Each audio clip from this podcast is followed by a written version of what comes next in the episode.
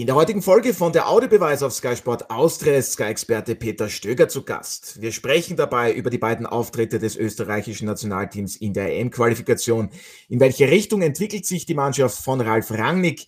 Wie wichtig waren die beiden Siege zum Auftakt gegen Aserbaidschan und Estland? Dazu sprechen wir auch noch über die Admiral-Bundesliga. Wie spannend wird denn der Titelkampf in der Meistergruppe? Und auf der anderen Seite der harte Kampf gegen den Abstieg in der Qualifikationsgruppe.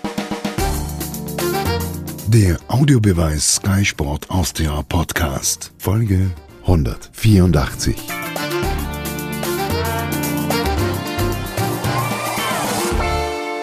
Herzlich willkommen bei einer neuen Folge von der Audiobeweis. Sky-Experte Alfred Tata, Martin Konrad und der Moderator Otto Rosenauer begrüßen heute einen weiteren Sky-Experten und zwar Peter Stöger. Servus Peter, schön, dass du heute mit dabei bist. Vielen Dank fürs Zeitnehmen. Ja, danke für die Einladung. Grüße euch, Jungs. Ja, Martin, Alfred, ich hoffe, ihr seid Hallo, hallo Junge. Ja. Ich, bin das, ich bin der Senior in dieser Runde. In Sehr jeder schön. Runde. Danke. Außer der Goliator mich zu meinen, aber sonst ja. ist Schöne Grüße an Hans Krank an dieser Stelle. Ja, die Stimmung passt, denn das österreichische Nationalteam wollte zum Auftrag der EM-Qualifikation insgesamt sechs Punkte. Am Montag gab es einen späten, aber hochverdienten 2 zu 1 Heimerfolg gegen Estland. Ähm, Peter, wie sehr hast du denn bis zum Ende mitgezittert, ähm, mitgelitten? Das war ja wirklich an Spannung kaum noch zu überbieten. Ich glaube, so wie jeder mitgezittert und äh, gehofft, dass wir, dass wir das, das, äh, das wichtige zweite Tor halt noch schießen, weil Jetzt ist in der Bewertung so, die haben wir auch nicht immer gehabt, jetzt haben wir diese sechs Punkte und sind alle glücklich. Und äh, Decke drüber und äh, sagen, das, was wir braucht haben, haben wir, haben wir ganz einfach gemacht. Und das ist mit dem zweiten Tor dann auch Gott sei Dank eingetreten. Ja. Ja, und hast du immer daran geglaubt, dass die Mannschaft von Ralf Rangnick noch den Siegtreffer erzielen kann, wird und wenn ja, warum?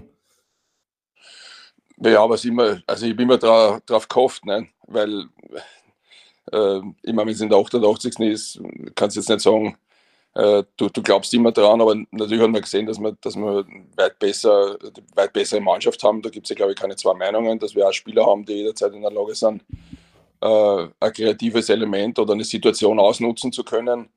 Ähm, ich glaube, darüber gibt es auch keine, keine zwei Meinungen, dass wir eine gute Mannschaft haben. Deswegen hoffst du halt immer, dass du, selbst wenn du noch drei, vier Minuten Überspielzeit hast, oder Nachspielzeit hast, dass du das irgendwie hinkriegst. Ne?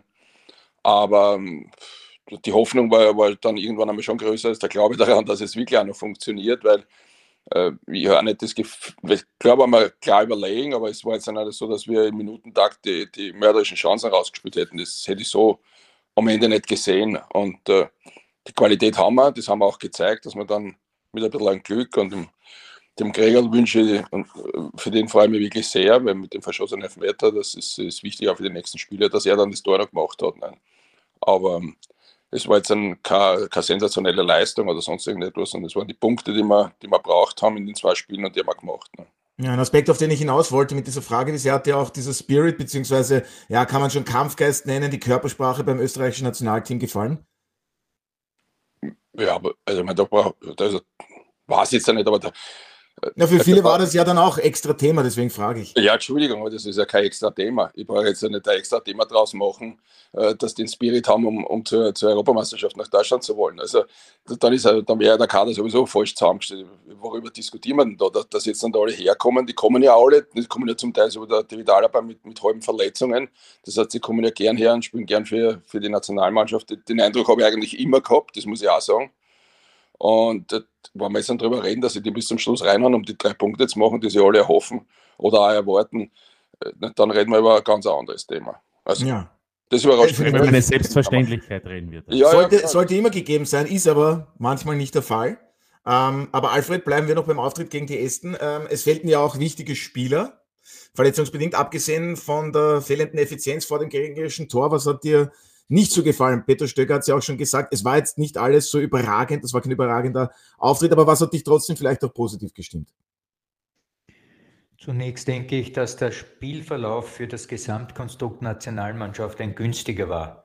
Hätte man nämlich äh, den Elfmeter von Gregoritsch, äh, den wir ja verschossen haben in Form von Gregoritsch, hätten wir den sozusagen gleich zum 1 zu 0 verwertet, wäre es 2 zu 0, 3 zu 0 schnell gekommen und man hätte wieder einen ungefährden Sieg eingefahren und man hätte dann mit Aserbaidschan einen ungefährdeten Sieg und dann jetzt mit Estland einen ungefährdeten Sieg. Und das war ja das, was alle erhofft haben. Aber in diesem Fall hat es eine zusätzliche Bedeutung, dieser Sieg gegen Estland, nämlich ein 0 zu 1 Rückstand, den man mit äh, viel Aufwand letztlich auch äh, dann umgedreht hat in ein 2 zu 1. Das war also schon ein mehr als nur ein, ein, ein Sieg, sage ich mal. Das war schon äh, auch eine, ein Fingerzeigen in diese Richtung, wo es äh, weitergehen wird, nämlich zum einen, dass man durchaus in der Lage ist, auch wenn man in Rückstand ist, gegen sogenannte kleinere Gegner das Spiel noch zu drehen. Das war auch nicht immer selbstverständlich. Aber zum anderen ist es ein sehr gutes Signal in Richtung jetzt der größeren Teams, die folgen mit Belgien und Schweden. Und da glaube ich, wird man sich um einiges leichter tun, als es gegen äh, die Esten phasenweise war, weil alles hat nicht geglänzt. Das sehe ich auch so, wie du es gesagt hast, sondern da waren phasenweise auch Leerläufe dabei. Man darf zufrieden sein, dass die Esten nicht äh, den, die Gunst der Stunde genutzt haben mit einem zweiten Tor, weil dann wäre es, glaube ich, nicht mehr ausgegangen für einen Sieg. Daher, summa summarum, es gibt Probleme, die es nicht noch zu bereinigen gibt, aber es gibt sehr viele sehr gute und schöne Ansätze, die mir gut gefallen. Darüber werden wir noch ins Detail gehen.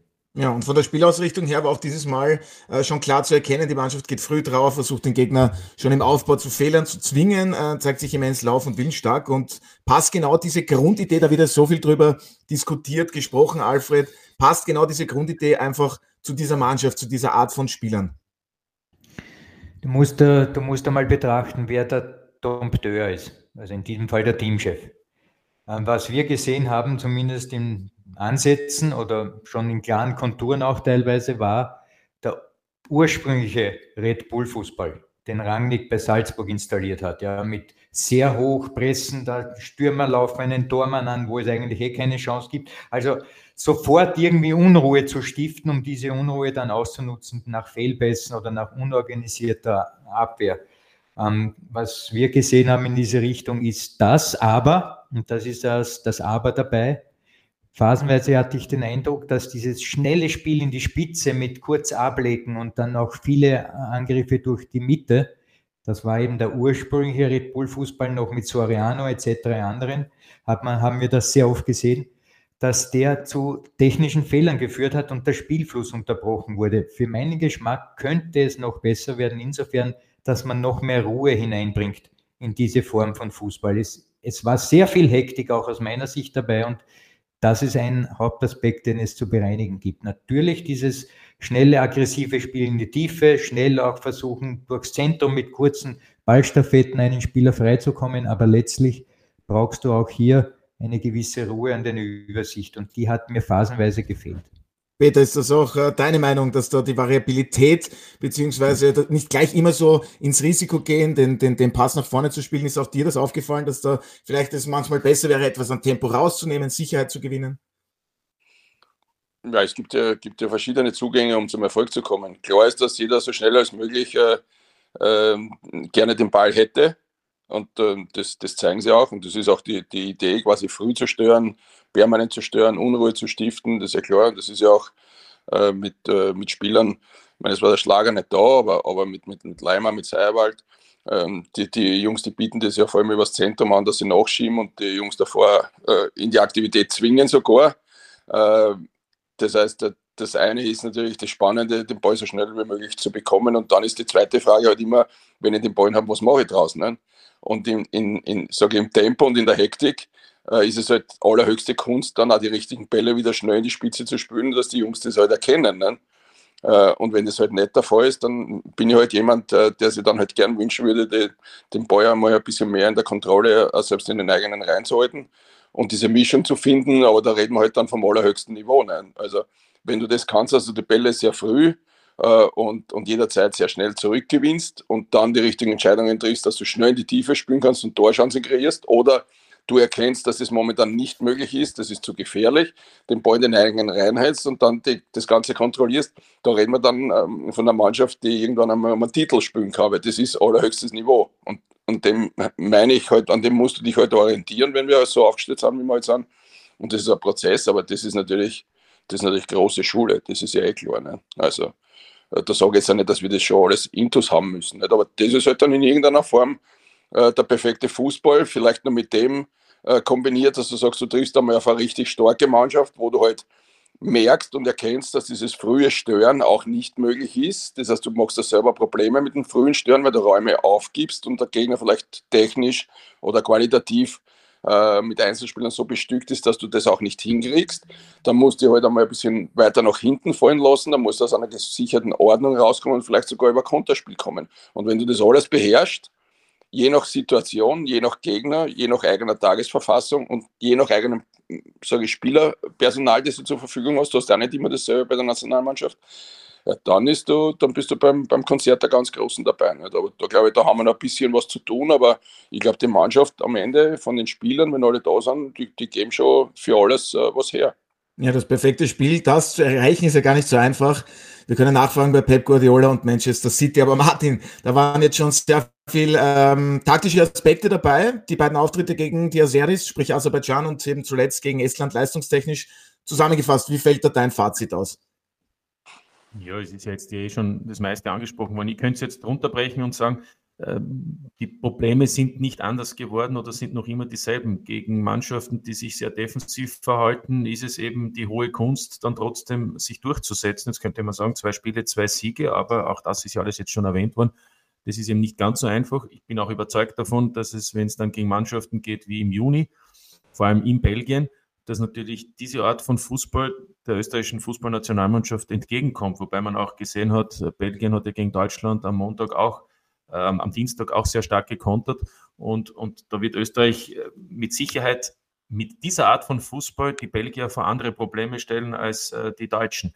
Insofern äh, könnte ich jetzt sagen, es ist eben eine Herausforderung, und das gilt ja nicht nur für die österreichische Nationalmannschaft, das gilt für die österreichische Bundesliga, für alle Teams, die auf Mannschaften treffen, die eben in erster Linie die Defensive in den Mittelpunkt ihrer Aufgaben stellen, dann ist es halt eben die große Kunst, da erfolgreich zu sein. Was man vielleicht ähm, personell ansprechen kann, ist natürlich schon, wenn ich ein Mittelfeld habe mit Seibald, mit Ljubicic und mit Leimer.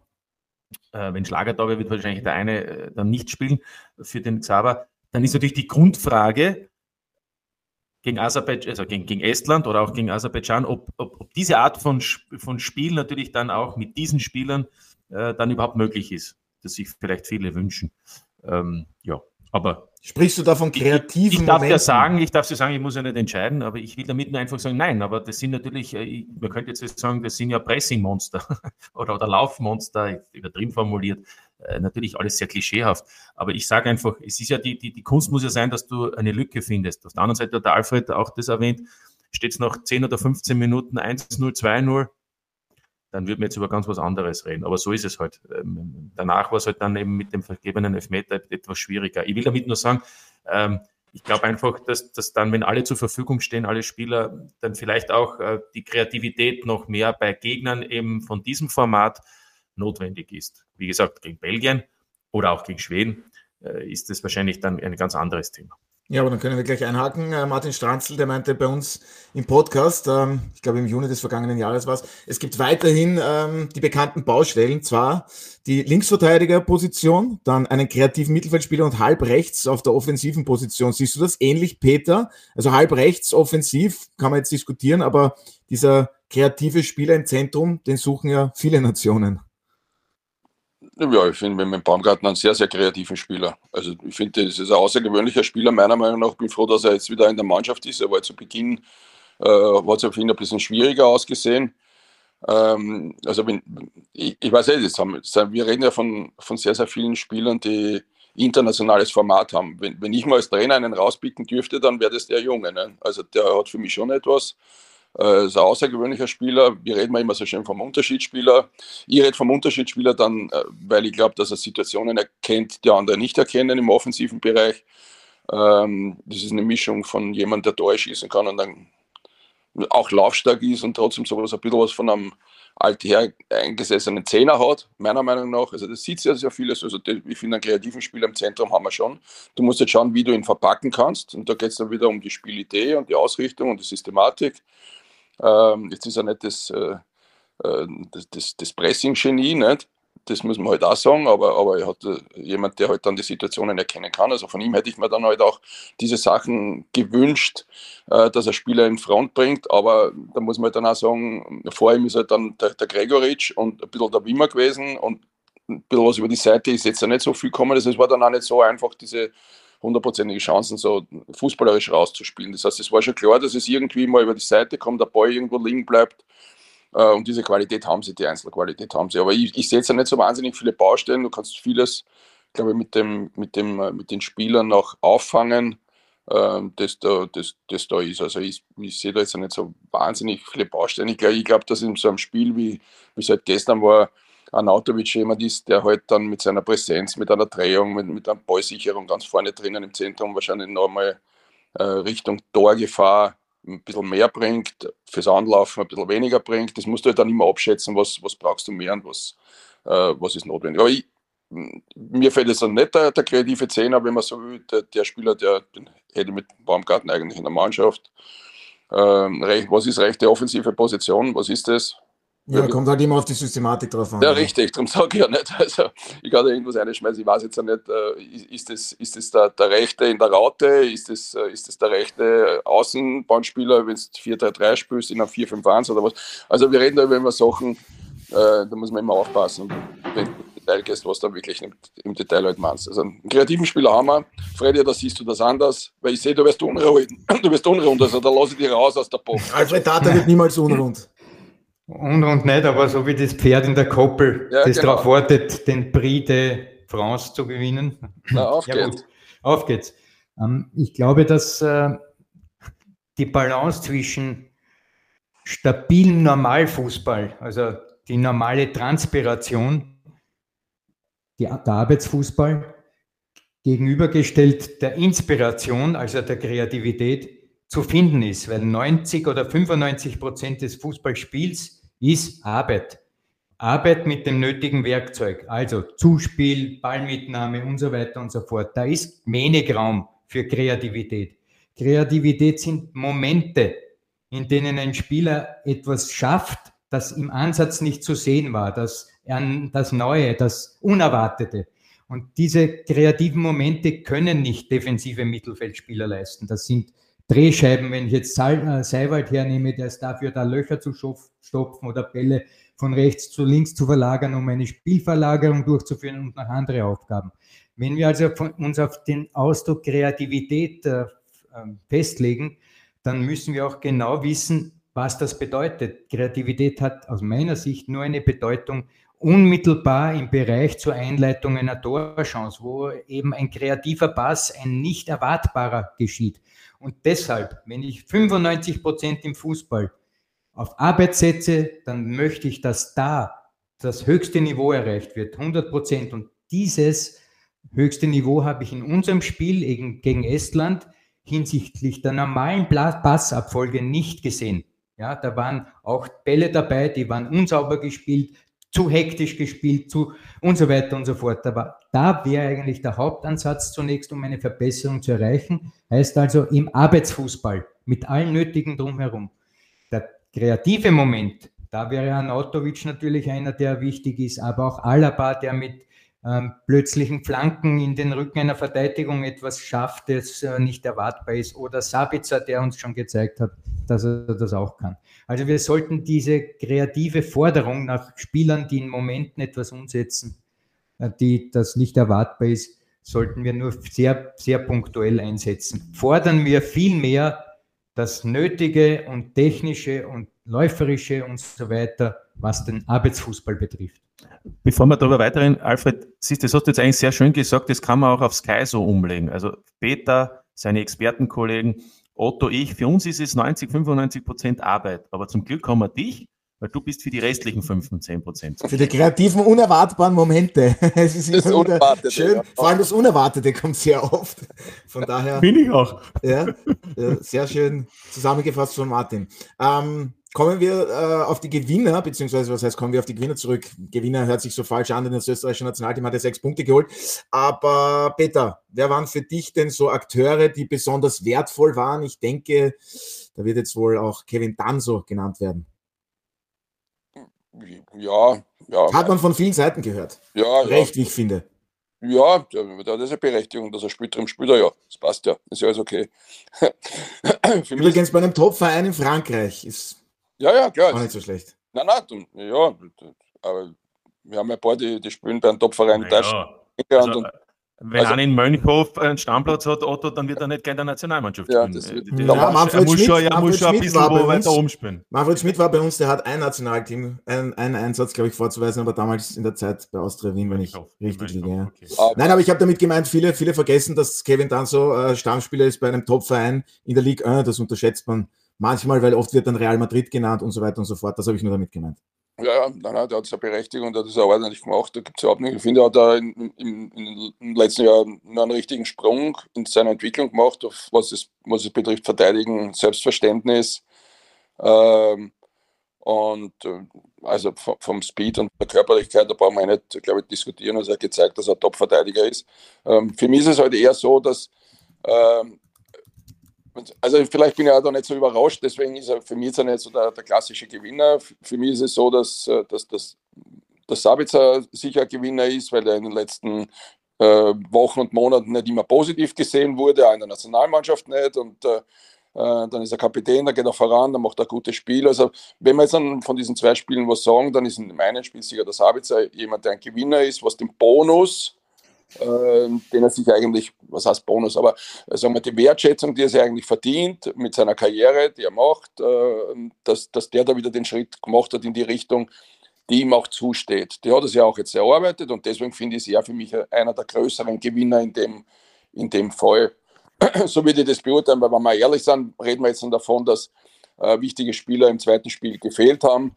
Ähm, hätte Sabitzer jetzt im ersten Spiel nicht so performt, wie er es Gott sei Dank gezeigt hat, hätte man vielleicht im zweiten Spiel gar nicht darüber geredet, dass er wirklich fehlt, weil er nicht alle als den Spieler sehen, wenn er die Qualität nicht zum Platz bringt. Und das hat er gemacht und deswegen ist er für mich ein Gewinner dieser zwei Spiele. Da unterstreiche ich den Peter, ist einer der meist unterschätzten Spieler meines Erachtens. Ähm, er war ein Leader bei Leipzig, geht zu Bayern München. Ähm, dort ist es, glaube ich, für alle nicht so einfach. Können wir auch den Andreas Herzog fragen. Und, und, und ähm, jetzt lassen wir mal den David Alaba beiseite, aber es ist eben dort nicht ganz so einfach. Wird von einem Trainer geholt, der dann, so möchte ich das einmal von außen auch beurteilen, dann vielleicht nicht ganz so unterstützt wird, wie er noch in Leipzig ihn unterstützt hat, weil es für den Trainer auch nicht immer so einfach war. Wie man mittlerweile weiß, ist es für ihn überhaupt nicht mehr, mehr einfach, dort zu arbeiten. Und ähm, geht jetzt zu Manchester United und wird im Sommer entweder dort bleiben oder vielleicht zu einem anderen Top-Club gehen. Das heißt, ähm, ist immer im Schatten von Alaba, Anautovic und ich finde, jetzt haben die beiden gefehlt und dann macht Sabitzer dieses eine Spiel, kann das auch beweisen und ich finde, er ist halt nicht der Große, der vielleicht, ich sage es immer, äh, der, der vieles von seinem Vater hat, vielleicht aber nicht gerade dieses nach außen kehrende und deswegen ähm, äh, glaube ich, glaube ich einfach, dass das freut mich für ihn und ich glaube, dass er wirklich unterschätzt ist, weil er eben kein Lautsprecher ist. Und der zweite ist jetzt sicherlich auch der Michi Gregoritsch. Das ist nämlich auch einer, wo ich sage, der hat 14 Scorerpunkte in der Saison in der deutschen Bundesliga. Der hat nur sein, der, der Toran bei Freiburg mehr. Ist übrigens auch Rekordtorschütze in der Freiburger Europacup-Historie. Mit drei Toren ist man da allerdings schon leicht, relativ schnell Rekordtorschütze, weil die nicht so oft im Europacup gespielt haben. Nein, aber insgesamt in der Scorerwertung in der deutschen Bundesliga ist der Michi Gregoritsch unter den Top 7 oder Top 8.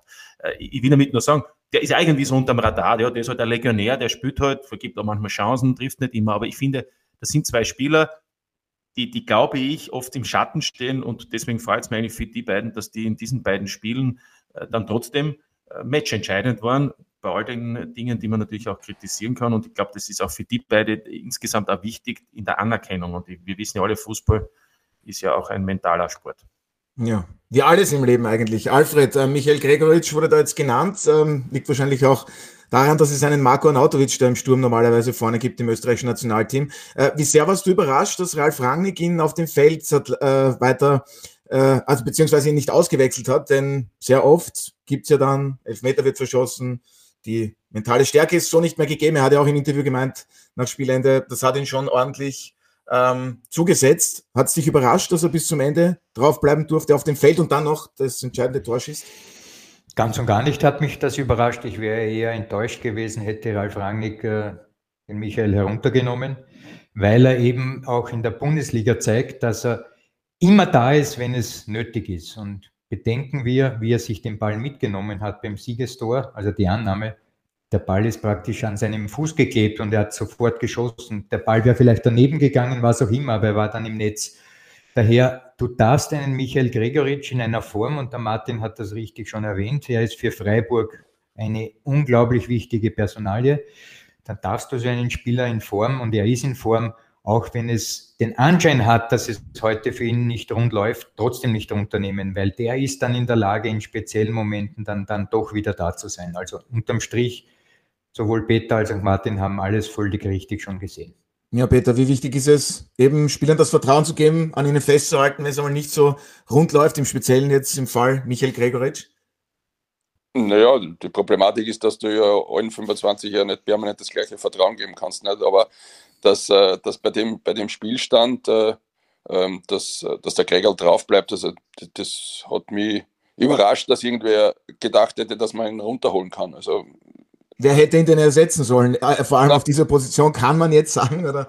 Das war ja für uns. Schon, aber er selbst war sich nicht ganz sicher, glaube ich, so wie ich das verstanden habe, dass, dass, dass es natürlich oft so ist, dass dann halt in den 70., 80., dass dann kommt halt noch ein Also Onisivo wäre noch eine Möglichkeit, der wurde dann ja, eher eingewechselt, aber nicht also Zentrum. Glaub, das, du als Trainer hättest, hast ja auch Überlegungen, nicht? Bringst jetzt dann nur einen dritten oder, oder, oder, oder wechselst einen für den anderen? Das ja, so Gedanken, die man wahrscheinlich hat. Ne?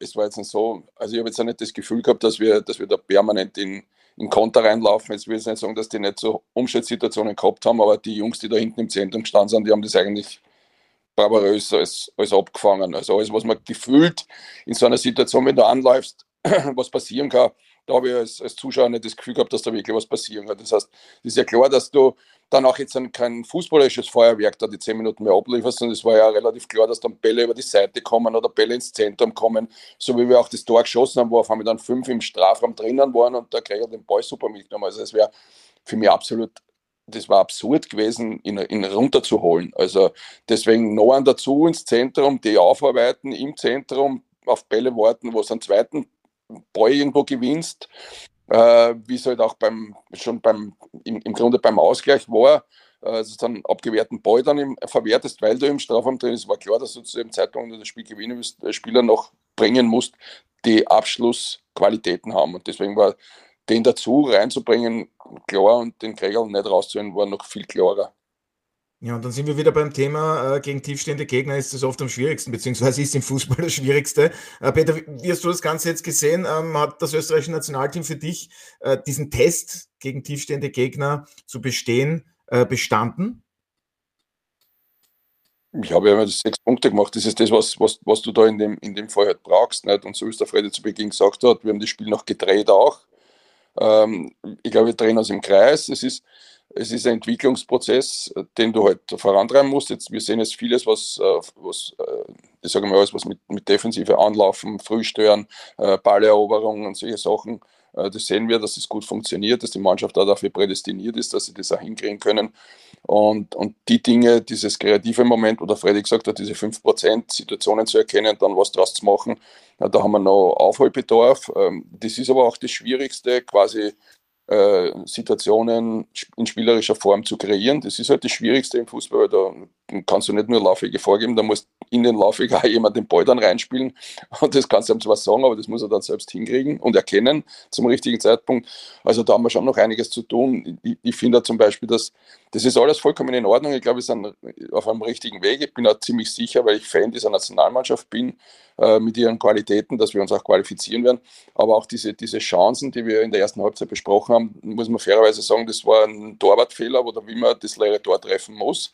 War ein abgespielter Freistoß äh, wo wir eine Situation gehabt haben, es war ein Elfmeter. Also wir haben auch nicht da jetzt ein, fünf, sechs äh, spielerisch rausgespielte Torschancen gehabt, sondern das sind schon Torschancen, die man verwerten kann. Die hätte ich gesehen und vielleicht einmal an auf der ersten Stange vom Gregoritsch.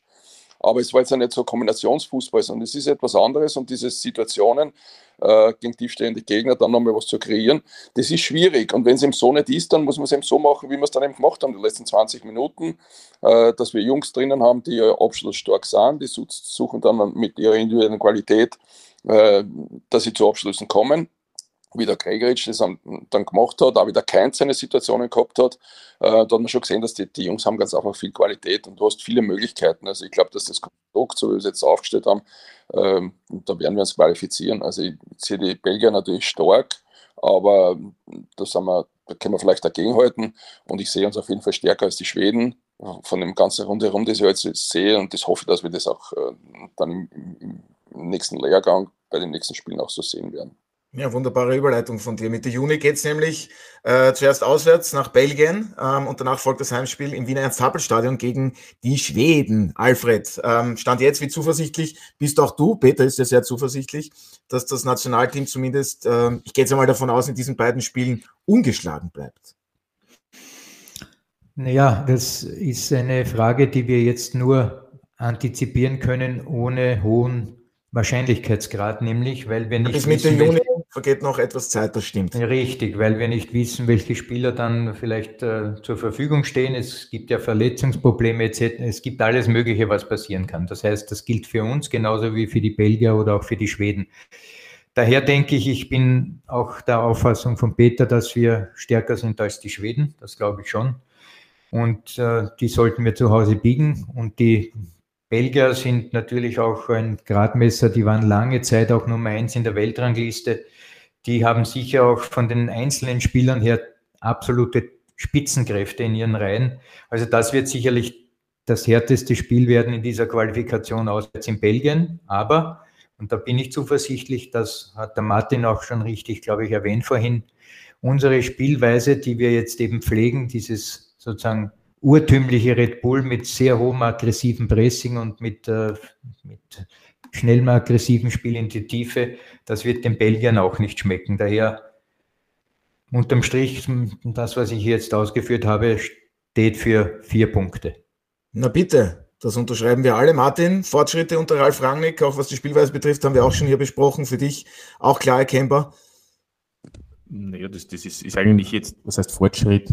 Es ist halt diese Art des Fußballs und der wird jetzt da umgesetzt. Ich wollte das Wort Entwicklung nicht aussprechen. Nein, nein, aber, aber das ist jetzt für mich jetzt nichts, nichts Herausforderndes. Außerdem am Ende bin ich trotzdem der Meinung, eine Nationalmannschaft, da brauche ich nichts entwickeln oder Fortschritte haben. Bei einer Nationalmannschaft geht es darum, dass die Besten, im, die im Moment die Besten sind, es hat einmal ein Teamchef gegeben, der hat gesagt, es müssen die Richtigen sein, auch das kann man so sehen, aber es müssen die auf alle Fälle erfolgreich sein, weil worum geht's? Um eine Qualifikation für ein Turnier. Nächstes Jahr ist die Europameisterschaft, in drei Jahren die Weltmeisterschaft, vielleicht findet der Infantino noch irgendeine, ähm, irgendeine Meisterschaft, was auch immer.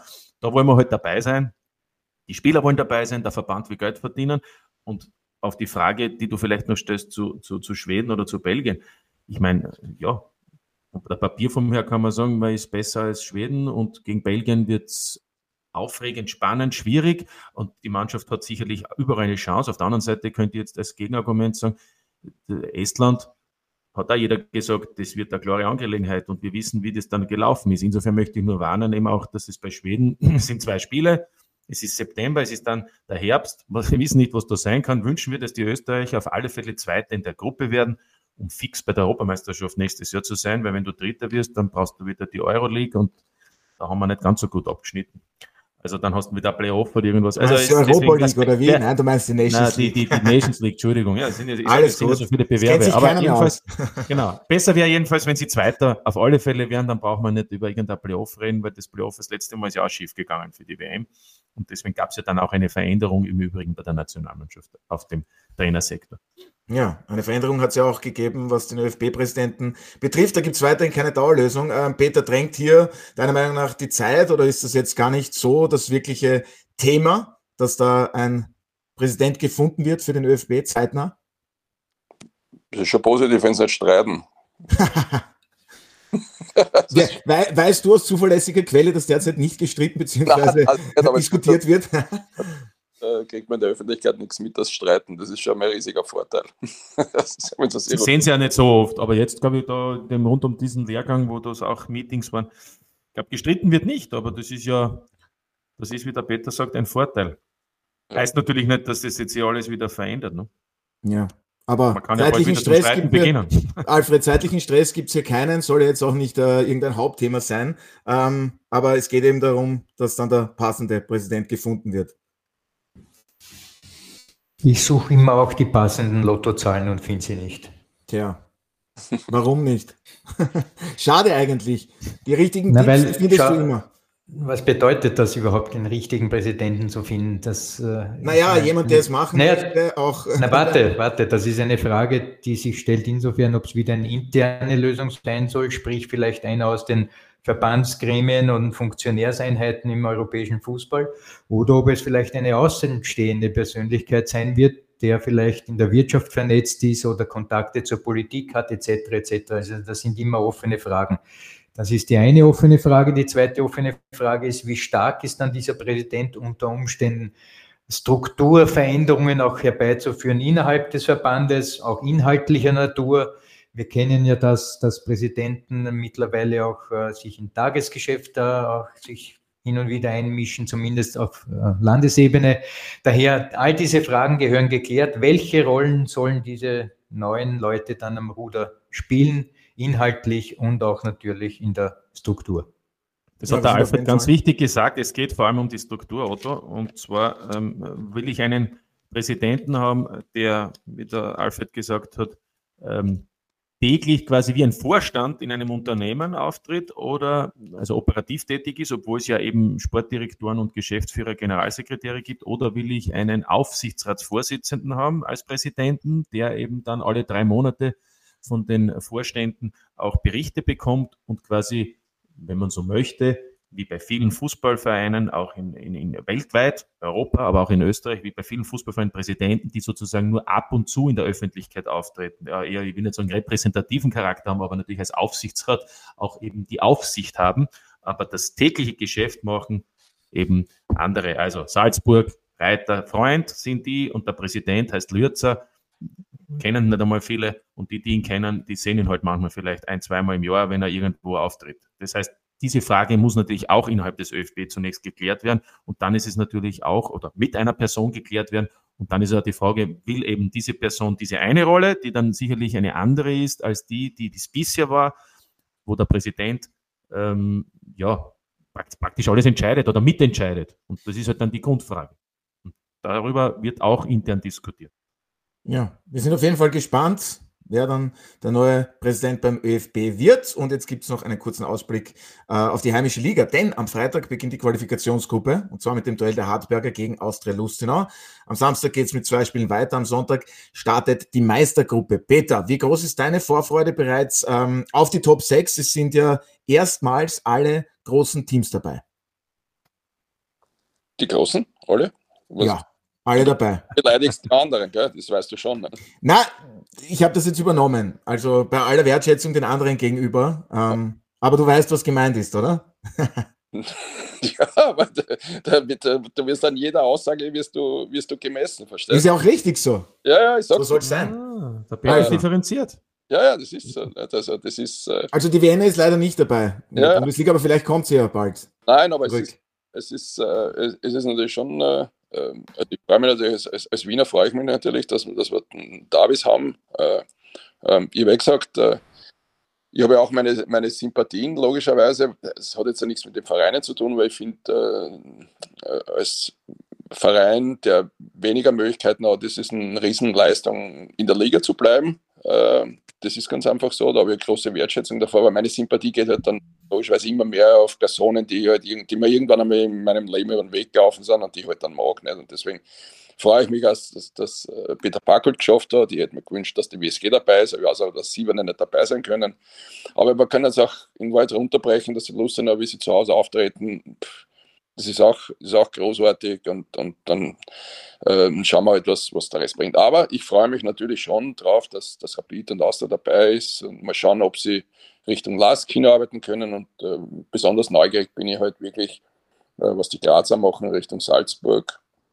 Ähm, mit, der, mit der Halbierung der Punkte, mit dem Auftreten, vor allem wie Sturm auch gegen, ist ja dann wichtig, wenn es zehn Spiele gibt, auch in den direkten Duellen gegen die Salzburger in der Saison performt haben. Wenn sie das fortsetzen können, dann kann es einmal richtig spannend werden. Ne? Ja, aber traust du Sturm Graz in dieser Saison den Meistertitel allgemein zu? Siehst du die Mannschaft schon so weit? Ja, also ich, ich traue es ich, ich traue es ihnen natürlich zu, das muss man halt sagen. Und wenn man dann aber überlegt, äh, und das spricht halt auch für die Graz, wenn man überlegt, äh, welchen Punkte-Schnitt äh, oder wie viele Punkte die Salzburger in der Saison gemacht haben, dann sagt er das wahnsinnig viel darüber aus, dass Sturm Graz immer noch dran ist. Nicht? Also die haben eine unglaubliche Performance in der Saison. Und das eine ist, ist jetzt sage ich, die Qualität, die du hast im Laufe einer Saison, äh, wo du die Möglichkeiten hast. Und das zweite, und darüber können auch manchmal, nicht sehr oft, aber manchmal Vereine auch ein Lied singen, das ist dieser, dieser Spirit, den du hast. Und wenn du den durchziehen kannst, und das schaut mir zumindest in Graz so aus, dann können die richtig gefährlich werden. Das, das ist mein, mein Eindruck. Und deshalb, obwohl die Salzburger unfassbar viele Punkte gemacht haben. Ja, und ein Thema für manche ist ja auch äh, die Auslosung, Alfred, denn am Samstag, äh, am Sonntag, pardon, da geht's für die Salzburger auswärts zur Austria Klagenfurt und dann gibt's ja gleich um 17 Uhr den Schlager der Runde, äh, Sturm Graz gegen Rapid. Äh, wie siehst du dort die Rollenverteilung? Sturm gegen Rapid, das ist ja gleich einmal, ja, Schlager der Runde, habe ich ja gerade gesagt. Naja, es ist ja wurscht, Du kannst ja das alles durchmischen. Du wirst in jedem Fall, in jeder Runde einen Schlager haben. In diesem Fall ist zwei es halt sogar. Sturm. Gut, oder zwei, je nachdem. Aber in diesem Fall ist es Sturm gegen Rapid, das ein wenig hervorlugt aus dieser, aus dieser sehr hohen Qualitätsangelegenheit der Paarungen. Und diese Paarung verspricht sehr vieles, weil äh, Rapid wird, um auch äh, in die europäischen Bewerbe einziehen zu wollen, punkten müssen in Graz. Zum einen, glaube ich, weil sonst kann das sehr schnell äh, problematisch werden und der Sturm will aber Salzburg ärgern. Wir werden daher eine, eine Partie sehen, die von äh, vehementer Energie geführt wird, aus meiner Sicht, und darauf freue ich ah. mich sehr. Jetzt hast, jetzt hast du es geschafft, nicht zu sagen, wir erwarten eine intensive Partie, denn das hat der Peter besonders gern, weiß ich. Aber immer Thema bei Peter Stöger ist und bleibt ja auch die Wiener Austria. Ähm, wie beurteilst du die bisherige Arbeit? vom neuen Trainer Michael Wimmer. Ist der Plan mit der neuen, aktiveren Spielweise bis jetzt aufgegangen? War, waren nicht alle Spiele äh, gut. Man hat gesehen, wo man, wo man so seine, seine Grenzen hat, wie in Graz zum Beispiel, phasenweise auch in, in Lustenau, aber da hat man dann dagegen gehalten. Ähm, ich finde, man muss ihm trotzdem ein positives Zeugnis ausstellen, weil äh, wenn man äh, quasi dieses Vorgeplänkel, das ihn begleitet hat, als er hergekommen ist, für das er ja nichts kann, äh, und die Erwartungshaltung, was jetzt passieren muss, äh, nämlich dass sie unter die Sechs kommen, dafür finde ich, haben sie das als Verein bravourös hinbekommen. Das muss man ganz einfach so sagen. Also wir wissen, äh, man redet kaum drüber, äh, über die, über quasi über, über Probleme. Äh, das heißt, sie haben es richtig gut hingekriegt. Also wir brauchen nicht drüber reden mit der, mit der äh, mit dem Austausch von Manny Schmidt, äh, wo viele Fans vor allem sehr, sehr unzufrieden waren, war dieser Rucksack, dass du dich qualifizieren musst, äh, äh, sonst ist die Unzufriedenheit wahnsinnig groß. Der war da, der war gegeben, den hast du mitschleppen müssen. Vielleicht hat er es gar nicht so mitbekommen. Das meine ich jetzt nicht böse, aber äh, hat sich auf seine Arbeit konzentriert und deswegen haben sie das geschafft. Ich finde auch zu Recht geschafft. Sie haben viele Spiele gewonnen. Ähm, das haben sie gut hingekriegt, ja. Also deswegen muss man das auch positiv bewerten, finde ich. Ja. Ja, und du hast ja auch weiterhin natürlich viele Kontakte zu Austria. Müssen sich die Fans Sorgen machen, was das Finanzielle betrifft, beziehungsweise die Lizenz? Äh, oder hast du da aus dem Umfeld auch eher positive Töne vernommen? Ja, ja also auf Rosen gebettet ist man nicht. Ne? Also das, das ist klar, das geht ja von einer Saison auf die andere nicht. Das wird jetzt ja nicht eine, eine Situation sein, wo du sagen kannst, nach nach ein, zwei Jahren, äh, du bist vollkommen im Reinen und du kannst arbeiten, wie du dir das äh, ja, erhoffst. Ich meine, es ist ja, es muss ja auch irgendwann einmal auch wirklich jeder verstehen, dass äh, ähm, wenn diese Investorengruppe nicht gekommen wäre, dann wäre der Verein an die Wand gefahren. Ich meine, äh, ob man das jetzt mag oder nicht mag, also das gibt einen rationalen Zugang und deswegen muss man den Menschen, die da Geld investiert haben, in den Verein reingelegt haben, äh, mit dem Schuldenstand, äh, um die Lizenz zu sichern, um die Fortbestand zu sichern, dem muss man ganz einfach dankbar sein. Und da kann man jetzt dann auch Dinge nicht äh, als wahnsinnig lustig äh, empfinden oder das hätte man gerne anders. Die Wahrheit ist, wenn diese Menschen nicht da gewesen wären, wäre der Verein an die Wand gefahren. So, Fakt. Und das ist aber auch klar, dass äh, das jetzt ein kein, ich weiß nicht, kein amerikanischer Hedgefonds ist oder kein, niemand aus Katar ist oder aus, aus, China, der da 100 Millionen herlegt und du bist nächste Woche gesund, sondern du hast noch einiges zu tun und das wird sie weiterhin begleiten. Und da würde ihnen halt, deswegen ist diese, diese obere Gruppe eben so wichtig, deswegen wäre auch wichtig, dass du, wenn es irgendwie geht, in den Europapokal kommst, dass du Einnahmen bekommst, dass du das magst und das tragen die Fans aber, finde ich, schon gut mit, weil das muss man auch sagen, bei aller Kritik, die sie, die sie geübt haben, äh, das ist auch in Ordnung. Sie sollen auch sagen, was ihnen, was ihnen nicht gefällt, aber sie waren trotzdem in der Menge und in der Unterstützung so da, wie mir das von einem, äh, von einem Fan äh, auch vorstelle in der Phase, wo es für Austria wichtig war. Also deswegen bewerte ich das Ganze rundherum äh, als eher positiv momentan. Ja. Und hoffe, dass die Lizenz in erster Instanz gewährt wird, das kann ich nicht sagen. Äh, dass man nicht Millionen Einkäufe tätigen kann im Sommer, ohne dass ich die Zahlen kenne, aber vom Frühjahr noch ein bisschen was weiß, würde ich eher ausschließen. Ja. Andererseits hätte ja die Lizenzabteilung der Bundesliga auch gleich dich fragen können, Peter, oder? Du warst ja so involviert. Sie ja fragen können, geht es aus mit dem Big Aber Zeiten ändern sich ja. ja. ja also nochmal, ich habe mir in der Zeit äh, eine, wie soll ich sagen, vielleicht auch ein bisschen unbeliebt gemacht, weil ich mir dafür eingesetzt habe, dass Investoren kommen, weil ich ja gesehen habe, anders, anders kann es sich nicht ausgehen. Nicht? Heute sieht man das ein bisschen anders und wissen es natürlich auch, aber wenn man von außen drauf schaut, dann, äh, dann denkt man vielleicht äh, mal drüber nach, was der jetzt dann daherredet, aber so ein bisschen Plus und Minus zusammenrechnen, das habe ich ja in der Schule schon irgendwie und dann war mir auch klar, dass wir Unterstützung brauchen. Und Gott sei Dank ist diese Unterstützung dann gekommen, äh, sonst wäre es natürlich bitter gewesen. Und äh, ähm, es, es, ist dazwischen ein Europapokal ähm, Einzug gewesen. Es ist auf der anderen Seite ein bisschen eine Problematik mit Gazprom. Äh, es ist aber auf der anderen Seite wirklich äh, viel auf der Mitgliederseite und auf der Zuschauerseite passiert, äh, an positiven Dingen. Deswegen kann ich nicht alles durchrechnen klar ist, dass du keine Millionentransfers machen kannst. Äh, das, das, wird, äh, das wird in der, in der nächsten Saison ähnlich sein. Äh, deswegen muss man wahrscheinlich relativ geschickt sein, um, um den Kader dann vielleicht noch zu verstärken. Europapokal-Qualifikation wäre da natürlich schon wichtig. Ja, und wichtig wäre natürlich dann auch für die Wiener Austria gleich am Sonntag beim Heimspiel gegen den LASK äh, mit drei Punkten in die Meistergruppe zu starten. Alfred, von diesem Duell, was erwartest du dir?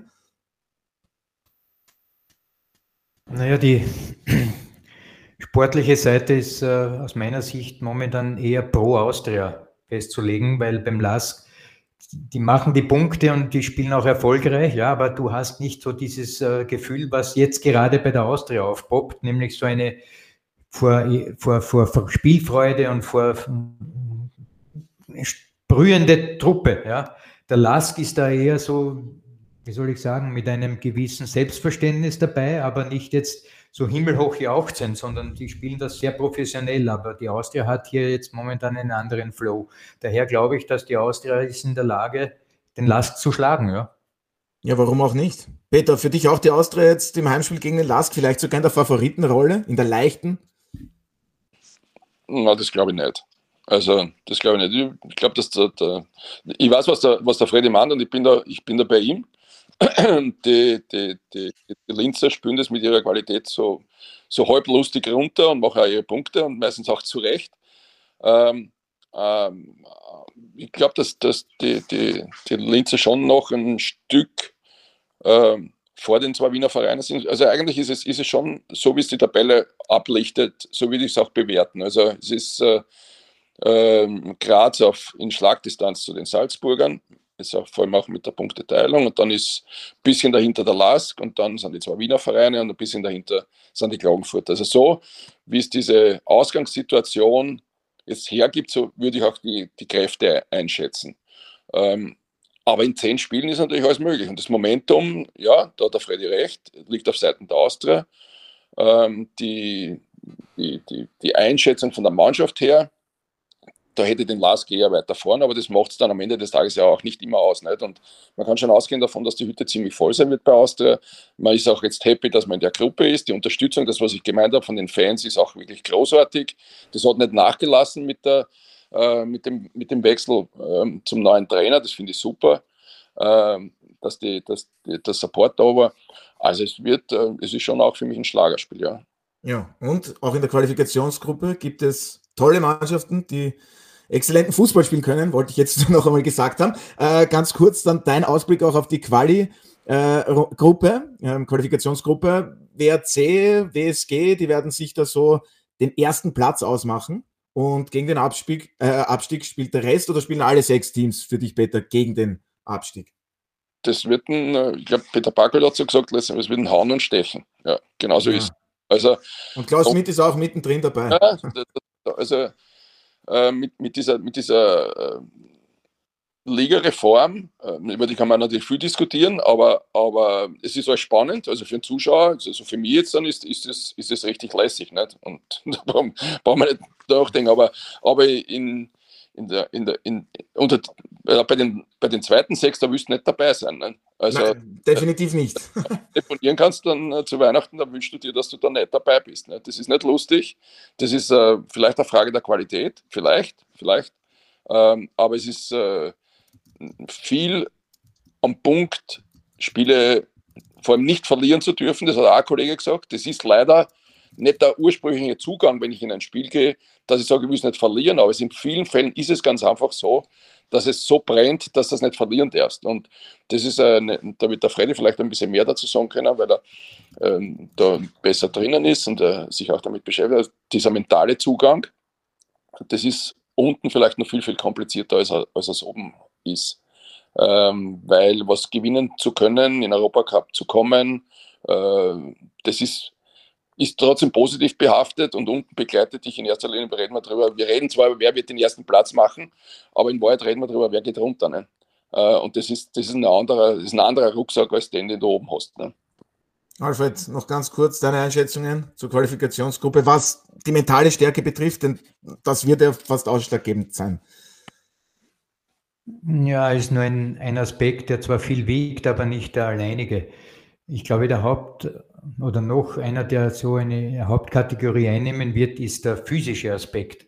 Inwiefern die, die Teams an jenen Tagen, wo das Spiel stattfindet, in der Lage ist zu fighten. Und um das geht es. Fighten ist angesagt. Da wird jetzt nicht ähm, der Fokus darauf gelegt, von hinten hinaus zu spielen, um ein Team zu entwickeln, sondern da wird eben nur gefragt sein, die Punkte zu holen. Und was in dem Zusammenhang für mich ganz besonders äh, ein Thema ist in dieser Runde, Qualifikationsrunde überhaupt, ist, wir haben vier Trainerwechsel bei vier Clubs und nur bei zwei keinen. Eine davon ist äh, die WSG Tirol und die andere ist die Austria Lustenau. Die haben ihre Trainer noch vom Beginn der Saison in ihren Reihen. Und daher glaube ich, dass sich diese Situation auf eine Kontinuität zu setzen, zum Beispiel bei der WSG, sicherlich lohnen wird. Ich glaube, am Ende wird die WSG in der Qualifikationsgruppe Platz 1 holen und dann sozusagen die K.O.-Duelle spielen gegen die weiter oben Platzierten in der Meistergruppe für den restlichen Europa, Europa Conference League Platz.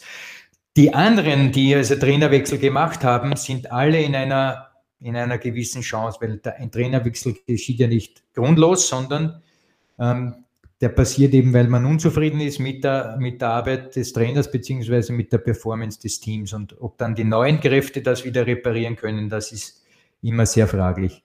Also für mich Lustenau kein Abstiegskandidat, WSG Tirol erster Platz in der Qualifikationsgruppe, aber alle anderen vier mit den jeweiligen Trainerwechsel, da brennt der Hut. Martin. Ja, ich wollte nur sagen, weil der Alfred gesagt hat, das ist das Physische entscheidend äh, möchte ich sagen, und dann eben die 5 bis 10 Prozent Kreativität. Ja, weil wir wissen ja, äh, die Begeisterung. Die dann möglicherweise entscheiden über Sieg oder Niederlage. Und ich glaube, ähm, um noch ernster zu werden, es werden keine schönen Spiele in der Quali-Gruppe sein. Es geht einfach darum, wie es der Peter gesagt hat, nicht zu verlieren und die Klasse zu halten. Und äh, dazu nur, nur, ich bin auch beim Alfred, die WSG hat einfach sechs Punkte Vorsprung und, und wirkt insgesamt kompakter. Ich glaube auch, dass das die einzige Mannschaft ist, die jetzt da wirklich einen beruhigter, unter Anführungszeichen müssen natürlich auch die Punkte machen, aber beruhigter sein kann. Beim Rest bin ich mir nicht so sicher. Wolfsberg kennt diese Geschichte nicht. Das wird eine ganz schwierige Herausforderung, auch für den Manfred Schmidt. Und der einzige Vorteil bei Alltag ist natürlich, dass sie ein Sternchen haben. Ja? Die haben zwar jetzt einen Punkt weniger, aber das Sternchen für Alltag und, und, und auch für Wolfsberg kann am Ende auch nicht ganz unwichtig sein, wenn es darum geht, bei Punktegleichheit vorgereiht zu werden. Und, und, und auf die Meistergruppe wollte ich nur sagen, weil der Peter bin ja der Meinung, äh, dass Austria und Rapid äh, über Klagenfurt zu stellen sind und bei den drei Punkten Rückstand auf den Lask ist alles möglich, um Dritter zu werden. Ähm, und ganz oben muss ich sagen, ja, da kann spannend werden. Allerdings, auch das sieht man, die Auslosung könnte schon so sein, nachdem äh, Salzburg jetzt gegen Klagenfurt und dann gegen die Wiener Austria spielt und unter Umständen da das Punktemaximum holt, während Sturm zunächst zu Hause gegen Rapid und dann in Linz gegen den Lask spielt. Möglicherweise reden wir in zwei, drei Wochen dann schon wieder über das, was wir in den letzten Jahren immer schon gesprochen haben, dass die Meisterschaft entschieden ist. So, ich denke, wir haben alles besprochen, was es zu besprechen gibt. Wir nein, nein, nein, nein, nein, noch nicht alles, ganz kurz. ich, wusste, ich, muss dem, ich muss jetzt dem Martin kurz ein, ein, ein Ding aussprechen, eine, ein, ein Widerspruch. Schönheit. Kurz, ja. kurz. Du hast gesagt, ja, kurz, Schönheit. Du wirst nicht schöne Spiele sehen. Ja. Das Gegenteil ist der Fall. Ich liebe zum Beispiel die Spiele der National League in England oder eben der Qualifikationsgruppe. Ich kann das spanische Tiki-Taka gar nicht mehr sehen. Das ist nicht schön, das ist ein Dreck. Ich will physisch kämpferische Truppen, wo es keine Kreativität gibt, wo Fighting ist. Das liebe ich daher. Für mich ist die Qualifikationsgruppe schön und ich freue mich schon, dass am Freitag ein Einzelspiel auch zu sehen ist auf Sky und da werde ich sicher vom Fernseher sitzen. Na bitte, abschließend noch ein Plädoyer von Alfred Tata zur Qualifikationsgruppe. Martin. Ja. Haben die Lateiner gesagt, die gustibus non est disputandum, über Geschmack lässt sich streiten. Hoch. Also, wir freuen uns auf jeden Fall, dass es nach der Ligapause in der Admiral-Bundesliga wieder losgeht. Alfred, du hast es gesagt, am Freitag äh, mit der Qualifikationsgruppe Hartberg gegen Austria. Lustenau, alle Spiele sehen Sie live und exklusiv bei uns auf Sky. Und ich bedanke mich recht herzlich bei meiner heutigen Gesprächsrunde. Es hat wirklich sehr viel Spaß wieder gemacht. Vielen Dank, Peter. Danke auch. Ja, vielen Dank, Alfred. De Moribus de Salutant. okay, äh, googeln Sie das bitte und vielen Dank auch Martin, oder? Kannst du das übersetzen? Naja, das, ich weiß nicht, wie es der Alfred genau Zeit gemeint hat. Na, der Alfred soll das jetzt sagen, wie er es genau gemeint hat. Ja, bitte, Alfred. In diesem Fall gibt es keine Konsistenz zwischen Gedanken und Ausspruch. Okay. Dabei wollen wir es belassen. also vielen Dank an die Runde. Danke. Und das seht ihr diese Woche auf Sky.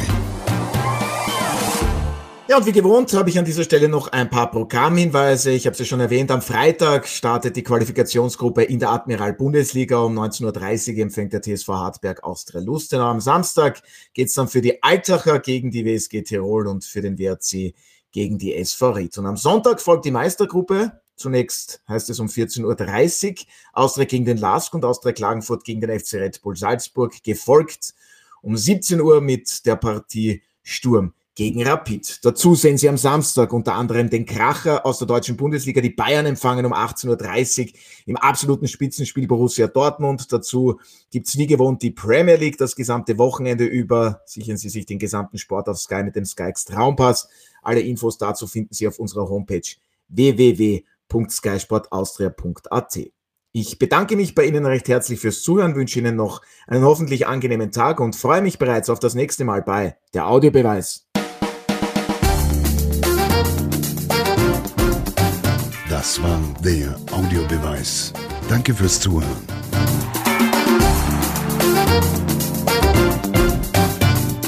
Hört auch das nächste Mal wieder rein.